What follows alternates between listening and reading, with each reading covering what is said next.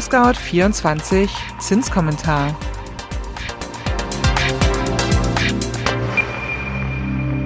Hallo und herzlich willkommen zum ImmoScout 24 Zinskommentar Podcast.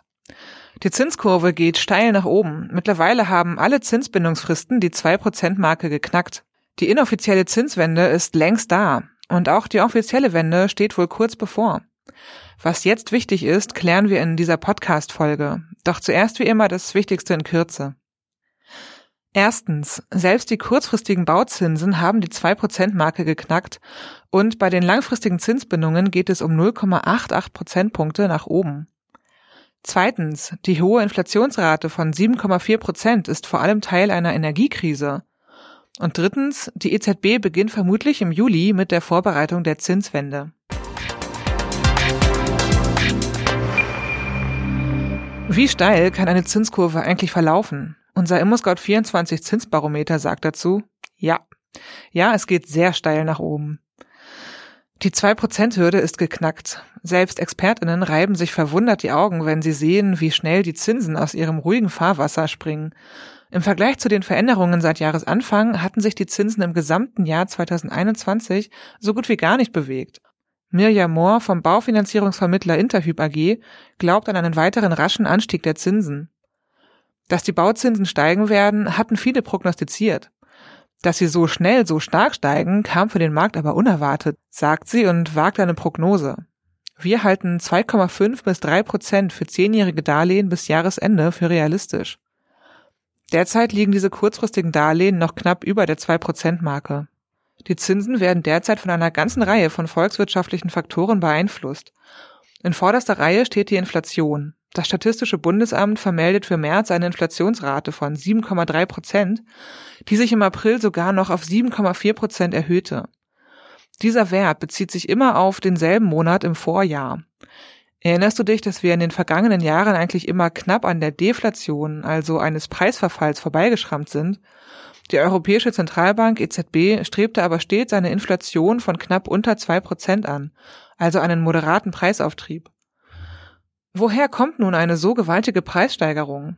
Ein Blick auf die Einzelwerte der Inflationsberechnungen offenbart es überdeutlich.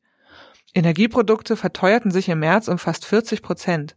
Richtig teuer wurden leichtes Heizöl mit einem Plus von 144 Prozent, Kraftstoffe plus 47,4 Prozent und Erdgas plus 41,8 Prozent. Auch Nahrungsmittel verteuerten sich, das sind aber tatsächlich Nebeneffekte, denn ohne die Preisübertreibung bei den Energieprodukten läge unsere Inflationsrate bei nur 3,6 Prozent. Man kann sich leicht erklären, woran es liegt, denn die Nachrichten sind täglich voll davon.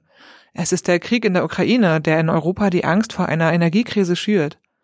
Russland hat Polen und Bulgarien die Gasleitung abgedreht, weil sich diese Länder nicht an die Zahlungsmodalitäten halten, die sich Russlands Präsident Putin ausgedacht hat.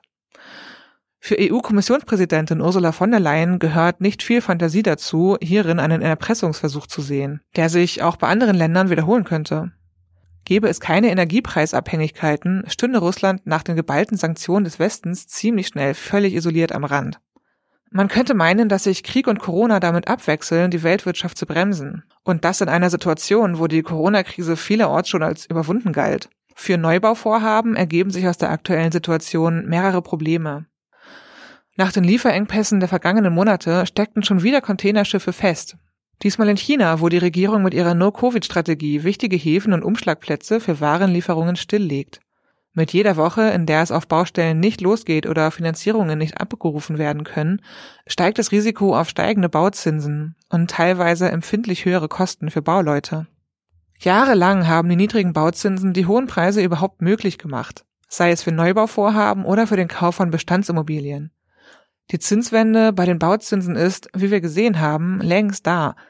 Sie werden aber künftig noch weiter unter Druck geraten, denn die EZB hat auf ihrer Zinssitzung Mitte April erste Andeutungen gemacht, dass sich die jahrelange Nullzinspolitik ihrem Ende nähert. Die Inflationsrate, anfangs als vorübergehende Erscheinung betrachtet, zwingt die EZB jetzt zum Handeln. In der gegenwärtigen Situation, die von hoher Unsicherheit geprägt ist, wird der EZB-Rat bei der Durchführung der Geldpolitik Optionalität, Gradualismus und Flexibilität wahren. So tönt es arg verklausuliert in der Pressemitteilung.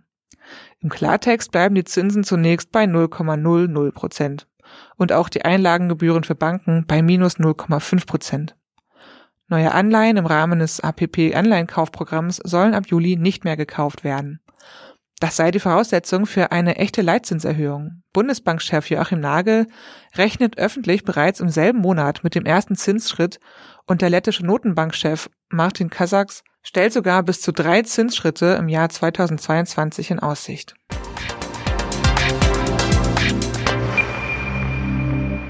Kommen wir nun zum ImmoScout 24 Zinsbarometer. Die Bauzinsen legen einen weiteren Zahn zu. Je länger die Zinsbindungsfristen sind, desto stärker haben sich die Zinsen im Monatsvergleich verteuert. Bei den 20-jährigen Bauzinsen sogar um ganze 0,82 Prozentpunkte. Kredite mit fünfjähriger Zinsbindung verteuerten sich im vergangenen Monat um 0,57 Prozentpunkte auf hohe 2,25 Prozent. Im Vormonat waren es 1,68 Prozent. Selbst bei der kürzesten Zinsbindungsfrist wurde also der Durchbruch durch die 2-Prozent-Grenze erreicht.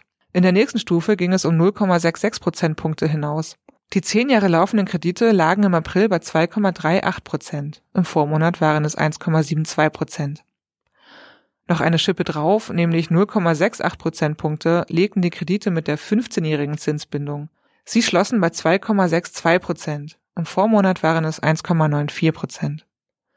Die Zinsen der für 20 Jahre festgeschriebenen Baukredite erhöhten sich um 0,82 Prozentpunkte und liegen Ende April abschließend bei 2,77 Prozent. Im Vormonat waren das noch 1,95 Prozent. Damit sind wir am Ende des ImmoScout 24 Zinskommentars angekommen. Habt ihr Fragen an uns, Lob, Anregungen oder Kritik?